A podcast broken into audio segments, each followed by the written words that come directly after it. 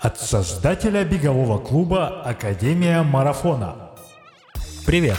Это подкаст «Держи темп» и я его ведущий Сергей Черепанов. Каждый выпуск — это диалог с кем-то из спортсменов клуба или приглашенным гостем о беге и жизни вне тренировок. Истории людей, для которых бег — это уже не просто хобби. Истории людей, для которых беговой клуб — это уже семья. И чтобы не пропустить новые истории, подпишись на подкаст. Нам важен и нужен твой текстовый отзыв и предложение тем для новых выпусков. Поэтому пиши в клубный аккаунт Академии в соцсетях. Приятного прослушивания. Как я начала бегать? А, это довольно забавная история оказалась, когда я стала ее вспоминать. Когда-то давно я смотрела с сестрой сериал «My Little Pony». Может, кто-то его тоже смотрел. И там есть, значит, э, пони, пони зануда, ее зовут Твайла Спаркл, да.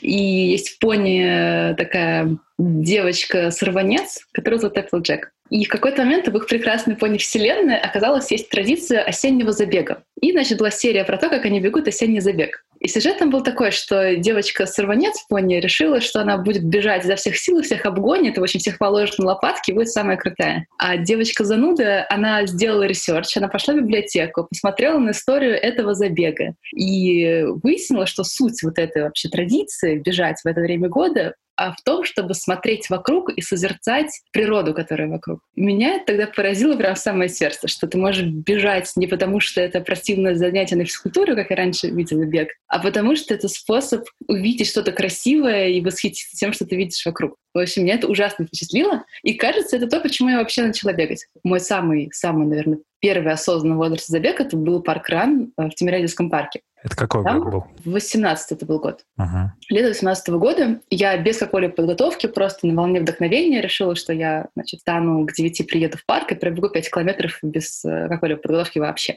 Я встала, я пробежала, это было очень плохо, потому что у меня тогда была очень плохая спортивная форма. И очень это было прям больно. Я была красная, как рак. У меня был пульс за 180. И меня очень поддержала девушка-волонтер, которая обычно бежит, ну, всегда есть в паркране волонтер, который бежит последний, собирает фишечки. И эта девушка бежала со мной. И как бы вот я бегу, она там то идет, то бежит, собирает фишечки, болтает со мной, рассказывает про их тусовку, рассказывает про все.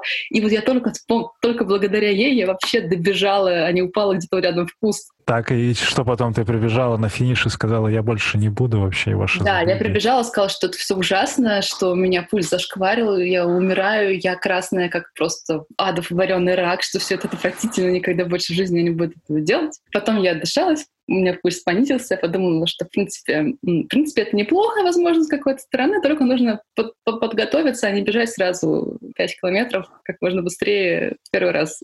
Что было дальше? Ты продолжила систематические какие-то занятия или, или как ты вообще дальше вернулась в бег? Я продолжила бегать сама, так, ну, для души чуть-чуть. Очень по чуть-чуть, там реально минут по 20. А, мне очень понравилось, что когда ты бежишь, тебе вообще пофиг, какая погода. Это может быть жара, это может быть снег, это может быть дождь, что угодно может происходить. Если ты бежишь, тебе просто норм. И так я побегала зимой, чуть-чуть, вот просто буквально, когда скучно было, выходишь побегать. И после этого весной я приняла решение, что я хочу, ну, прям как-то систематически позаниматься и вот прям найти тренера, найти команду, там, клуб, в который я буду ходить. Я нашла Академию марафона благодаря рекламе на Пикабу. Тут все довольно тривиально. На Пикабу. Это, наверное, контекстная реклама. Ты искала, и тебе там подсветилась эта рекламная сеть Яндекс. Прикольно, что это Пикабу. Так, а какой у тебя был а, список, ну, таких, как, как ты research делала? Ты же как э, та Little Pony, наверное, изучала тоже.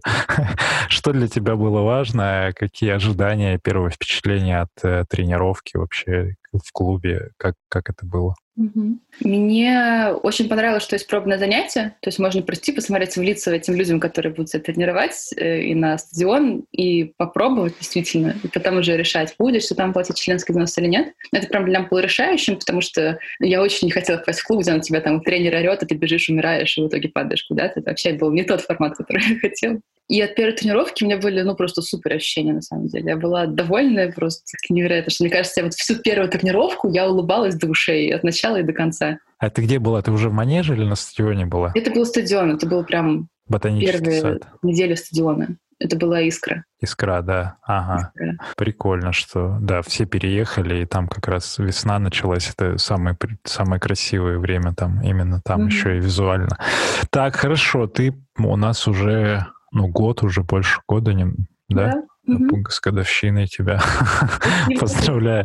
Так, хорошо. И что за этот год произошло с твоим бегом? А может быть, ты уже участвовала в каких-то забегах? Какие у тебя результаты? Ну, понятно, что ты не про результат, ты скорее про эмоции и ощущения от самой да, пробежки. Но Я... все равно ты участвовала в забегах же? Да, участвовала. Собственно, когда меня Галя спросила, какая у меня вообще цель про все вот это, я сказала, что вот те пять километров, которые я с такой болью бежала прошлым летом, я хочу их пробежать э, душевно, в общем, так, чтобы понравилось мне самой. И в июне, кажется, там первый московский марафон, да? Май. Я не ошибаюсь. Май. Да, ну да, в начале мая пришла, и в конце мая я тогда уже бежала 5 километров. Просто это был первый вообще такой организованный забег с членским взносом, в котором я участвовала мне безумно понравилось, что это все очень вдохновляющий вообще ивент. То есть ты приходишь, и люди все вместе бегут, у всех вместе какая-то одна цель, и у них, возможно, разные мотивации. Там кто-то на скорость, кто-то на эмоции, как я. Но то, что мы все вместе просто бежим, это, боже мой, это такое объединяющее чувство. У меня просто был взрыв эндорфинов был, по-моему, в тот день. И я пробежала эти 5 километров действительно с удовольствием. То есть я чувствовала, что работают мышцы, я не умерла, я прям добежала. И вот это было, знаешь, прям очень такое серьезное ощущение, когда ты что-то раньше не мог сделать, а потом смог сделать. Это восхитительно. Вот за это клубу огромное спасибо, что я прям вижу, что у меня поменялась циферка, поменялся результат и поменялось мое ощущение, с которым я финиширую забег. Хорошо, так. И что было еще из забегов? Э, и какие эмоции на финише ты ощущаешь, когда ты вот добегаешь и такая, теперь нет вот этого, все, никогда больше? Или сейчас наоборот, я хочу еще? Сейчас эмоции, что, боже мой, это было офигенно, как здорово, что это просто произошло в жизни. Я еще бегала 10 километров осенью и 6 километров э, в рамках леси тропы.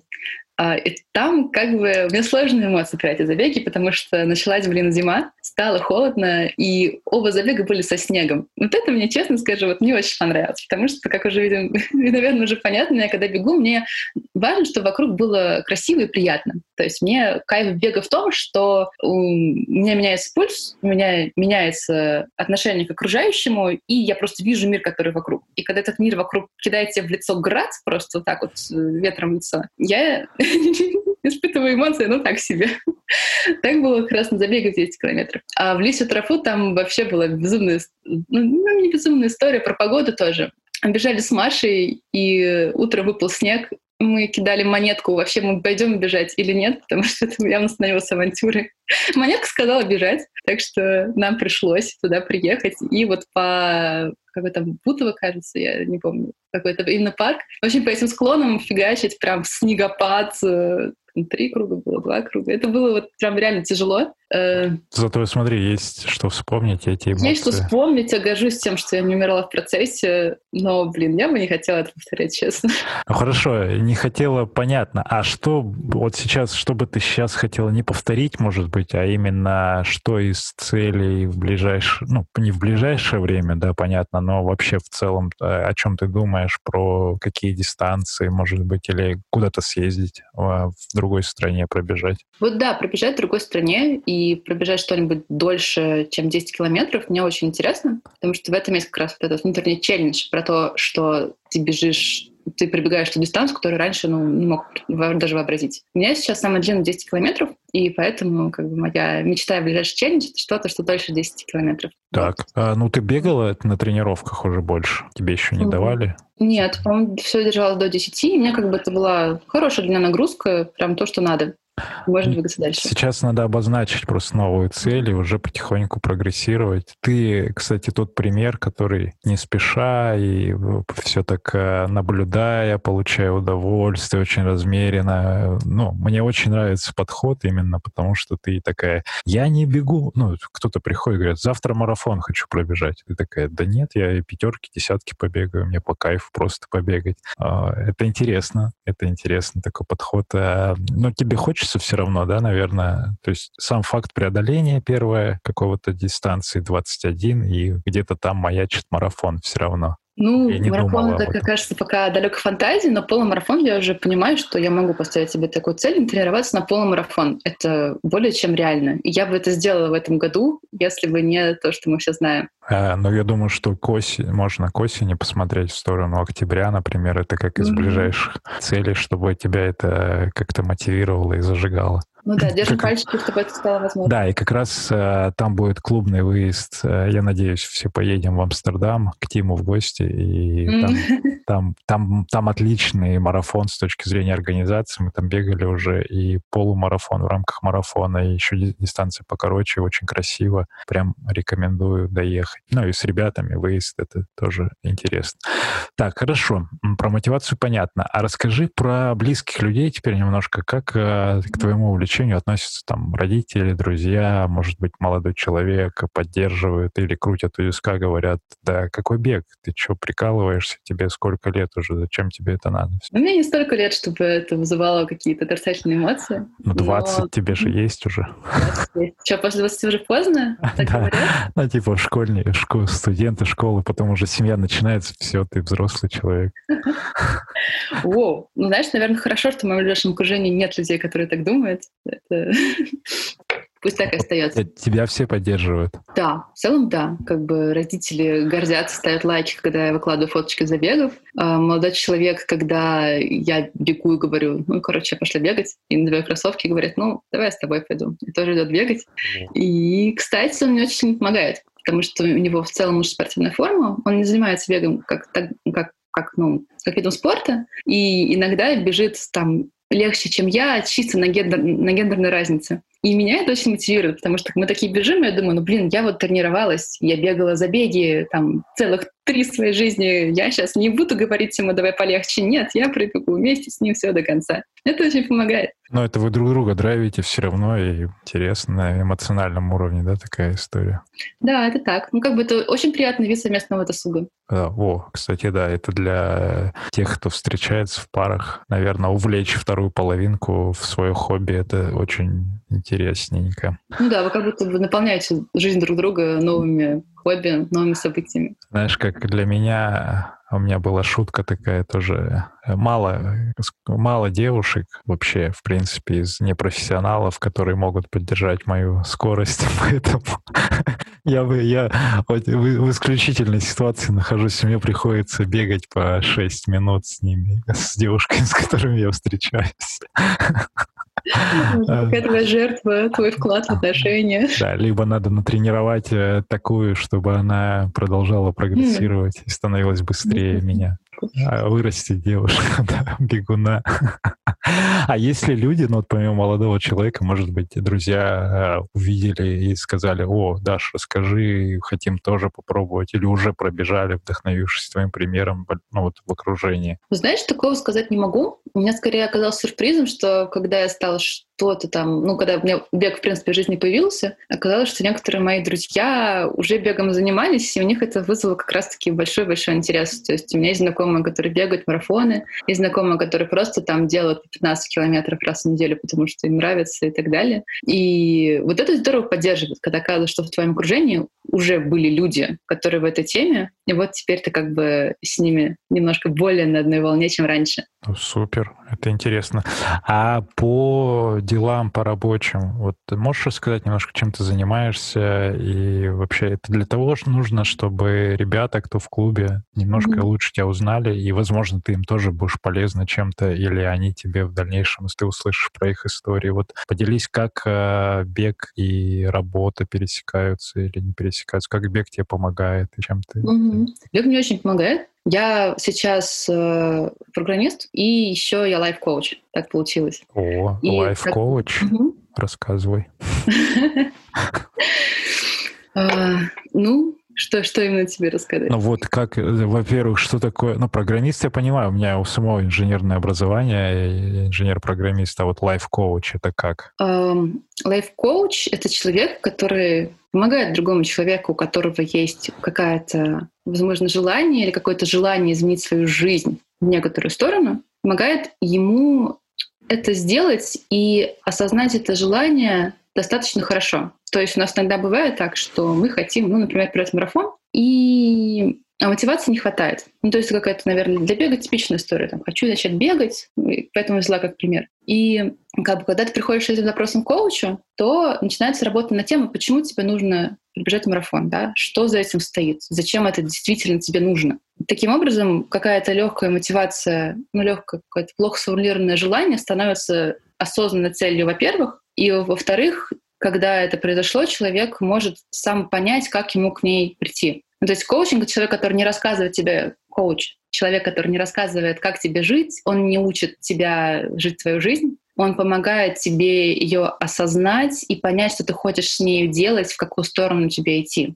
А, мне это напомнило терапевта, наверное, психотерапевт, э, психоаналитик. Это из э, такой серии, только немножко, ну, та же самая же схема. Ты рассказываешь, и тебе он не говорит, как жить, он тебе просто показывает, зеркалирует тебя, по сути. Ну, я верю, что да, как бы терапевты зеркалируют, коуч тоже зеркалирует, но это весьма разные штуки, их вот катастрофически нельзя путать, э, потому что терапевт, он тебя лечит, так, он ставит а коуч, диагноз. Коучка лечит. Коучка. Ой, нет, коуч не лечит. Коуч, э, он тебя не лечит, он просто становится своим партнером, помогая тебе э, прийти куда-то. То есть коучинг — это всегда-всегда работа на будущее, на Результат достижение чего-то на цель, да? М? Цель, результат, что-то Да, то есть итоговая как бы, задача коуча — это работа в будущее, достижение чего-то. Да? Просто вопрос чего, что нужно именно конкретно твоему клиенту. Ага. А что появилось раньше, бег или э, коучинг в твоей жизни? Вот бег появился раньше в моей жизни, чем коучинг. О, и ты потом, э, как он тебе помог тогда? Ты осознала, что тебе еще и это надо с помощью бега? Или как, как бег вообще тебе дисциплинировал, может быть, структурировал день?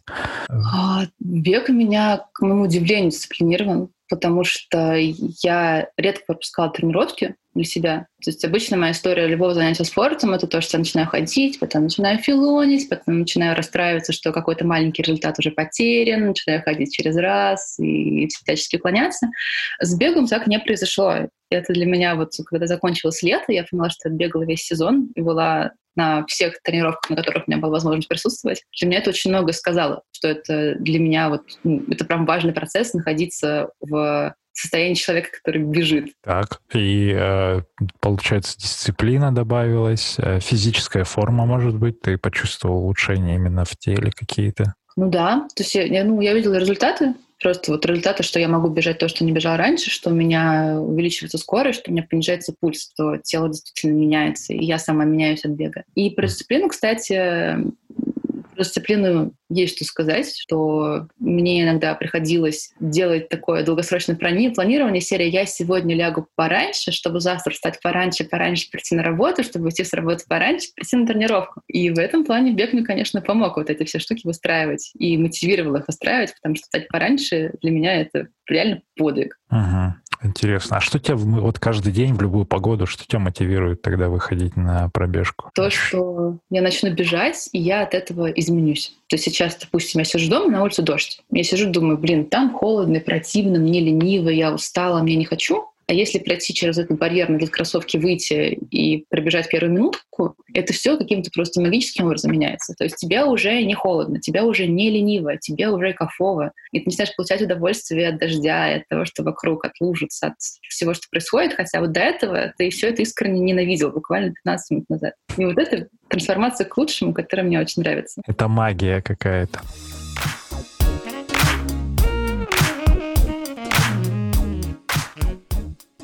Слушай, ты во время пробежки потребляешь какой-то контент, может быть, музыку слушаешь или в тишине бегаешь? Расскажи об этом. Я сначала пыталась слушать музыку, но мне как-то вообще не зашло, потому что э, она влияла на мое эмоциональное состояние, отвлекала от э, всего, что я вижу вокруг. И отлично заходят аудиокниги и подкасты у меня. Так, можешь что-нибудь порекомендовать э, из подкастов, из аудиокниг, из такого, что вот прям такая, о, вот это стоит послушать во время бега? Ну, тем, кто любит э, фантастическую литературу и вообще рассказать про книжки и фантастику, я могу посоветовать подкаст Хэрис Хаб. Это девушка, автор, которая сама пишет книги, и читает многое именно фантастики, рассуждает о ней с точки зрения литературы в целом, фантастической литературы в частности, просто каких-то веяний в обществе. Потому что э, фантастика, на нее часто вешают клеймо, что это типа такое совсем легкое чтиво. Нифига оно не легкое чтиво иногда. И приятно послушать человека, который раскрывает себе этот жанр.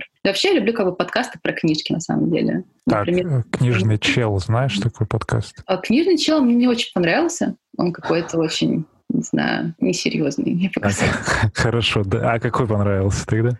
Мне нравится книжный базар Медузы очень. Книжный базар Медузы. Угу. Ага. Да. Так, э, э, каждую неделю выходит? Да, он ходит каждую неделю, у него уже там три сезона или четыре, много, в общем. Угу. Они обзоры делают какие-то? Они делают э, и обзоры, и просто какие-то срезы по жанрам, например, или срезы по эпохам, или срезы по чему угодно. Есть подкасты, посвященные одному автору или одной книжке, или одному течению. И, в общем, как бы, я читать люблю и люблю анализировать какие-то тенденции, поэтому мне это ужасно интересно. Так, хорошо. А если не читать и не слушать во время пробежки и в тишине, то Какие у тебя стратегии на раздумывание, о чем думаешь, или какие-то мысли крутишь, может быть? Вот кручение мыслей отлично работает, потому что, причем мне кажется, это работает так, что если есть какие-то мысли, которые вызывают сильные эмоции, с которыми ты не можешь справиться, например, то есть там что-то тебя бесит, просто бесит, или наоборот, что-то вызывает какие-то сложные ощущения, и ты бежишь, думаешь эту мысль, то она каким-то образом очищается от всей эмоциональной шелухи, потому что твое тело и твоя психика вообще занята тем, что ты бежишь. И это позволяет выйти в какое-то состояние, когда ты наиболее трезво смотришь на ту мысль, на которую раньше не мог смотреть трезво. Это вот прям классно, пробегать какую-то идею или пробегать какую-то беспокоящую тебя мысль. Это хороший очень эффект. Получалось э, поймать вот это состояние потока. Многие как раз э, об этом говорят, когда ты бежишь, у тебя не мысли, и у тебя тишина такая, и ты такой раз поднимаешь глаза на часы и смотришь, уже час пробежал, а только вышел. Вроде бывает такое? Слушай, я бы хотела, чтобы так было, но у меня, к сожалению, ни разу не было возможности бежать, не контролируя время. То есть обычно мои тренировки — это когда я понимаю, что у меня есть там час, полтора времени, мне нужно уложиться, потому что потом мне нужно что-то еще сделать. В любом случае, ты за счет вот этого внешнего ограничения, которое накладывает э, ну, такая бытовая, бытовая жизнь, она не дает в поток, да, в этот войти? Ну, может быть так. Может быть так. А меня, знаешь, какая еще гипотеза на этот счет? Э, здесь э, состояние потока вот этого по себе тоже анализировал, читал тоже разные книги, что оно появляется, когда чуть-чуть выше уровень тренированности появляется, ну, то есть ты чуть дольше занимаешься этим делом, и примерно на третий год а, занятий систематических у тебя это возникает за счет того, что уже организм привык, эта нагрузка, она не экстремальная каждый раз, и ты на супер легкой нагрузке, у тебя продолжает быть вот эта фаза полета, и ты как будто, ну вот, это такое движение повторяющееся каждый раз делаешь, уже не думаешь ни о пульсе, потому что ты плюс-минус его знаешь уже по тем двигательным паттернам, которые есть, не о темпе, потому что ты, ну, соответственно, помнит организм. И вот в этом режиме, когда в такой, знаешь, когда ты не смотришь на эти показатели, тогда, наверное, так. Ну и да, внешние факторы ограничивающие, это, конечно, ты каждый раз возвращаешься к часам, смотришь там, а сколько прошло времени. Вот, поэтому я думаю, что тебе стоит обратить внимание чуть-чуть попозже на это. И у тебя Через пару лет, да? Может быть, раньше. У кого-то раньше это приходит, у кого, ну, относительно прогресса. Но тут важна систематичность, как и в любом деле, то есть как и практики медитации обычные или йоги, например, если про восточные какие-то говорить истории. Там же тоже это не сразу. Ты пока там организм переучишь, пока с мыслями поработаешь. Также в беге, на самом деле. Слушай, мне кажется, я ловила это чувство потока просто не в беге, действительно. Вот сейчас карантин, бегать не получается, поэтому я дома развлекаюсь, чем могу. И вот мне очень хорошо зашли йога и растяжка, и с этими занятиями мне так вполне бывало, что вот ты тянешься, и подыщи, и полтора часа прошло, хотя ты думал, что ты просто 20 минут тренируешься. Потому что типа столько ощущений и столько всего происходит внутри, и это настолько важно, важнее того, что снаружи, что вообще теряешь ход времени и уходишь вот в это состояние изучения. Да, и когда еще получается, вот еще важно, что в любом деле, когда у тебя получается, ты доходишь до некоторого уровня внутреннего профессионализма. Ты не обращаешь внимания, у тебя уже ну, движение или там ты программируешь условно. Вот в программировании, кстати, такая же история может быть быть, например, когда там же похожие строчки кода и все это, когда ты уже не думаешь, просто условно какими-то ход-кейсами управляешься, то такая же может быть история. А расскажи, как ты вообще к спорту в целом? Вот э, спортивный ли ты раньше была человек, и следила ли ты, может быть, за какими-то видами спорта, и были ли у тебя кумиры, или есть они сейчас, из спорта, и, может быть, не из спорта, просто люди, за которыми ты следишь, вдохновляешься, а может быть, вообще ребята из академии, кто-то вот ссылается и на них в том числе. Вот как со спортом дела и как с кумирами дела? Я вообще не спортивный человек с детства, ни разу совсем. То есть самый большой спорт, который в моей жизни появился, это как раз с моим молодым человеком. Он принес в мою жизнь акробатическую йогу, потому что это было его большое хобби. А акробатической йогой занимаются вдвоем. Поэтому мне пришлось это, в нее тоже войти, так сказать. Это что за прикол? Это какие-то групповые позы, которые поддержки там разные, да? Да, ну да, можно описать, что это поддержки на двух человек, один из которых является базой снизу, лежит на полу спиной и руками и ногами держит человек сверху. И обычно снизу мальчик, потому что они физически сильнее, сверху девочки, потому что они обычно легче. А можно, можно наоборот, вообще без проблем. Ну вот. Ну, в общем, был у него такой хобби, он меня звал на тренировки, и теперь мы с ним уже четвертый год это практикуем вместе. Ого. Это мой самый долгий вид спорта, которым я занимаюсь. А это прям какой-то вид спорта или это все равно тоже философия немножко, или как ну, это? Слушай, ведь является йога видом спорта? А, сказать, да? Гимна... Ее ассоциируют с гимнастикой, наверное.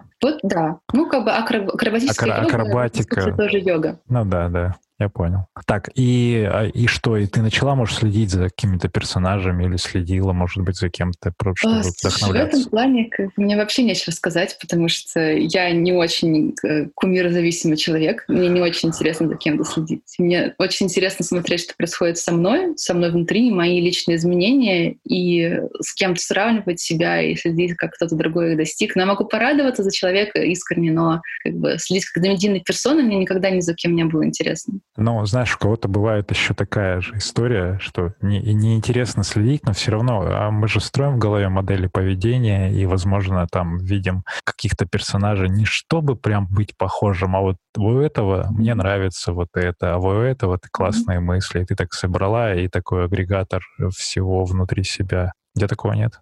Um, вот Может знаешь, быть, как, как-то не, не очень отзывается. Однажды мне попалась на глаза статья человека, который бежал супермарафоны. Ну, слушай, я прочитала статью, мне ужасно понравилось, но даже я не помню, как его зовут. Во мне в груди теперь есть идея супермарафона и того, что с тобой происходит, пока ты бежишь, но вот чтобы я помнила, кто именно их сказал. Э, мне кажется, я единственный, кто, ну не единственный, вот из нашего поколения, там, кто в 80-х э, родился, фанател от Майкла Джордана, вот этих всех персонажей, Михаил Шумахер. Ну ты же наверняка их знаешь, этих людей всех слышала. Слышала их имена, да. Я слышала их имена, блин. Э, ну, Слушай, прям... у меня даже актеров любимых не было в детстве, как бы тут у меня безнадежно. А здесь у меня, у меня такая же история. Так, хорошо, ладно.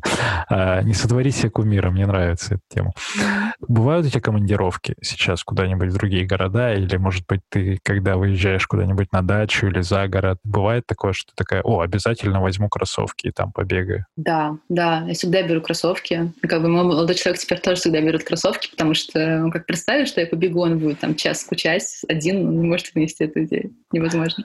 Но, Поэтому а ты... мы с ним обычно бегаем вдвоем. И я прям настаиваю на то, чтобы у нас во всех отпускных расписаниях был вечер или утро хотя бы пару раз в неделю, чтобы мы бегали. Есть специально там исследуешь маршруты какие-то, ну, где ты смотришь, там карту выбираешь, какой парк я там, или... прикидываю, да, прикидываю. Там самое классное, что у нас было, это был Рим. Мы mm. бегали по району Трастевере, забегали на холм на смотровую площадку. Это было ужасно красиво. Мне еще очень нравится, что пока ты бежишь, ты видишь, ну, ты видишь больше. То есть, чем ты пройдешь этот путь, там час пройдет, ты устал и пошел домой. А ты бежишь его за полчаса, ты видишь все вот это, причем на очень на эмоциональном подъеме. Потом пришел домой, принял душ и готов еще гулять бесконечность. Да, мне нравится твой, твой эпитет «ужасно красиво». То есть это, это ужасно красиво. Сразу так меняется. Да. А где ты еще бегала из э, Европы, например, вот так, чтобы просто побегать туристам? По-моему, было все-таки только Рим. А, еще это была Юрмала. Да, есть семейная дача в Юрмале на берегу моря, и мы бегали по берегу моря. О, это тоже очень романтично. Очень романтично. Ужасно, ну, ужасно красиво. Восхитительно, великолепно, потрясающе. Даша, я тебе желаю, чтобы ты в ближайшее время посетила какой-то европейский забег, пусть это произойдет, и чтобы ты напиталась и этими эмоциями тоже а, в компании с академиками, конечно же, или, спасибо, самосто... или самостоятельно. Пусть это произойдет. Да, потому что это ну, это стоит того, это какой-то следующий этап уже для любителя бегуна посетить Европу, например, или какую-то другую страну, где внутрь окунуться, посмотреть атмосферу, познакомиться с э, европейскими бегунами также. Это прям по кайфу. Расскажи, пожалуйста, про кризисные ситуации. Было ли такое, что ты такая, блин, за эти два года вообще бегаю куда-то грязь, снег, вообще не хочу больше бегать, кризис такой некоторый. Ты такая, о, не буду бегать. И, и как ты с этим справилась, поборола, если было такое? Наверное, такой кризис — это когда стала, стала зима, стала зима, и Академия переехала с, со стадионов в манеже. Честно скажу, я с этим кризисом не справилась. То есть для меня настолько важно было бегать по стадиону под открытым небом на свежем воздухе, что когда все приехали в манеже, я поняла, что манежи просто совершенно не для меня. Я не создана для манежей. И я тогда сделала перерыв как раз-таки занятий на академии, потому что ну, перестала приносить удовольствие. Вот. И стала бегать сама, так по чуть-чуть. На самом деле холод — это для меня большое испытание, особенно зимой, когда скользко. Мне страшновато бегать, сразу честно скажу. Я бегаю очень мало. Ага. А с чем ты думаешь э, безопасность? То есть подскользнешься и упадешь? В этом страх? Да, я боюсь поскользнуться и упасть. А, ну, Мне есть, некомфортно. Есть решение уже, э, помимо кроссовок с протектором, наверное, да, наверное, в Москве не такая зима, чтобы прям скользить и падать. Скорее грязная она, наверное, так. Не очень много минусов, да. Они все разные. Интересно про вот такой страх. Я впервые слышу, наверное, про то, что люди боятся. Ну ничего, но я думаю, что преодолеешь его. А вообще переехать, переехать в теплую зиму, вот Ой, решение. Да. Это прекрасный способ преодоления, отличное решение проблемы. Вот, хорошо. Так, значит, следующей зимой будем работать над тем, чтобы ты, во-первых, зашла в манеж и кайфанула от того, как там красиво и удобно. А во-вторых, э, в теплую зиму, наверное. А, нет, в теплой зиме на стадионе побегать, вот так. О, теплую зиму на стадионе, я вот сразу, да. Теплую зиму на стадионе. Хорошо. Значит, полумарафон. Пока не ставила цель, как когда ближайший? Ну, вот... Когда бы ты хотела? Я же сказала, когда бы я хотела. Ну, тут много зависит не от нас, да? Ну, пусть вот все сейчас обнуляется, все хорошо. Мы сейчас это в конце мая записываем. Вот mm как будто все хорошо. Вот когда бы ты хотела? Осенью, я думаю, в конце лета осенью, если фантазировать так, то мне кажется, это реально срок за сезон тренироваться на полумарафон. Я бы смогла. Да, ты бы смогла полгода примерно на октябрь где-то ставить ставки. Все, я призываю Амстердам, пусть он получится тоже. Хорошо. В конце есть, ну, мы еще сейчас поговорим, но есть еще вопрос, такой рекомендация сначала. А, дай какой-то совет э, людям, которые вот совсем только начинают бегать и слушают этот случайным образом подкаст, они еще там первые тренировки только делают. И те ребята, которые приходят в академию вот совсем тоже только что, они уже бегают, но вот они только пришли в академию. Два таких, э, две рекомендации разным людям. Угу. Две рекомендации, да? Да. да? Тем, кто только просто бегает. Ну, ребят, если вам нравится бегать, это чудесно, продолжайте, пожалуйста, не останавливайтесь. Так. А тем, кто пришел в академию, ну, у меня такой совет двойной, наверное, слушать тренера своего, слушать себя, потому что тренер говорит э, вот вообще не бесполезные вещи ни разу. Мой тренер Галя. Галя, спасибо тебе за весь прошлый сезон. Это было круто. Вот. А... И слушать себя, чтобы как бы понимать, зачем тренер какие-то вещи говорит. Потому что для меня это была такая интересная история про то, что в этой истории тренируешься на интервалы, тебе дают советы, и важно их услышать и понять, собственно, о чем вообще речь, для чего это тебе. Хорошо. А у нас есть еще такая рубрика «Задай вопрос основателю клуба». Mm-hmm. Ты можешь мне задать вопрос относительно клуба, относительно моего бега, мотивации тоже. При этом, если вопрос повторится, э, я вот сегодня выпустили как раз подкаст, уже вторую часть со мной тоже, и либо туда тебя отправлю, либо отвечу здесь. Так что подумай хорошенько. О, смотри, серьезный разговор пошел. А, расскажи, что для тебя совместный с кем-то бег? Сейчас это мотивация для развития, ну, самостоятельного, совместно. Я много тренировок вместе с Женей делаю с Зининым именно на стадионе, и мы много времени проводим в кроссах, в длительных тоже, и это как будто мотивация, чтобы становиться чуточку лучше внутренне а, и физически в том числе. Если говорить про времяпрепровождение, то это удобный способ узнать э, другого человека, с которым ты бежишь рядом, если это не говорить про такие быстрые тренировки, где язык на плече, а именно про легкий восстановительный кросс. Можно обсудить э, бесконечно много тем, и они очень легко заходят, но при этом вы должны быть плюс-минус одного уровня, чтобы вы могли каждый легко бежать и разговаривать. Это вот тогда да. В общем, бег сближает. Бег очень сближает. Хороший вопрос, благодарю. Не все задают совершенно другие вопросы, а этот такой философский. Бег сближает, да. Еще одна. Блиц. Это уже финальные вопросы, короткие вопросы, короткие ответы. А можешь не коротко отвечать, можешь коротко. Поехали. Пробежка утром или вечером? В моих реалиях это всегда вечер, но мне хотелось бы утром. Хорошо. С пяточки или с носочка? А Галя учила с серединочки. Хорошо. Общая физическая подготовка или специальные беговые упражнения? Общая физическая. Супер. Марафон или полумарафон? Ну, для меня полумарафон. А, баня или сауна? Блин, слушай, я, кажется, никогда не была ни в бане, ни в сауне, поэтому я скажу, скажу массаж. На массаж ходишь? Да, я ходила к Надежде. Надежда просто огонь. Хотите к Надежде? Супер, благодарю. Вот, э, по восстановлению это важно. Да, Даша? Да, восстановление, это, конечно, важно. Хорошо. И финальный вопрос из этой серии. Оказавшись перед Кипчоги, что ты у него спросишь или скажешь ему? Кто это? Так, подожди, Элиот Кипчоги.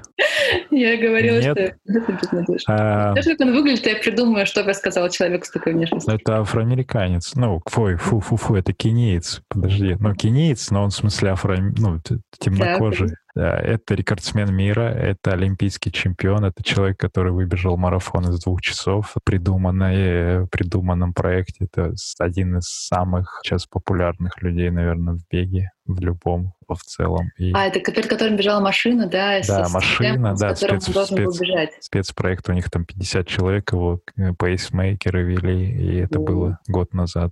А, нет, да, год, ну, где-то в тех временах. Что ты ему скажешь? А на каком языке он говорит? На английском тоже. Ну, и на суахиле на каком-нибудь. Суахиле? Ну, Ой, простил него что-нибудь сказать на суахиле. Интересно, а является ли суахили язык Кении или кенийский? Это вообще язык? Суахили. Это язык народов Суахили, между прочим. 150 миллионов человек на нем говорят, между прочим. Это африканские племена и разные. Кения говорит, действительно, я был прав. Это на Суахили. Что, стало интересно, я бы точно спросила, что им сказать на Суахили. Как же он звучит-то? Ну вот мы послушаем это в, в, следующих, в следующих выпусках. Я найду видео. Когда он станет гостем твоего подкаста. Да, Эли, вот, пожалуйста, приходите в гости. Даш, это прекрасно было. И можешь передать привет э, академикам и что-нибудь им пожелать тренерам, клубу и людям, кто бегает с тобой на одной дорожке. Я всех крепко обнимаю очень приятно на тренировках видеть лица людей, которые тебе реально знакомы. Вот в это время, когда мы все заперты и сидим, видеть, блин, живых людей, которые с тобой занимаются одним делом, это бесценно. Всем большое за это спасибо. Когда-нибудь карантин закончимся, и мы будем бегать, наконец-таки, на одной беговой дорожке. Даша Пелепюк, э, Сергей Черепанов, подкаст «Держи темп», Академия марафона. Благодарю. Услышимся. Пока-пока.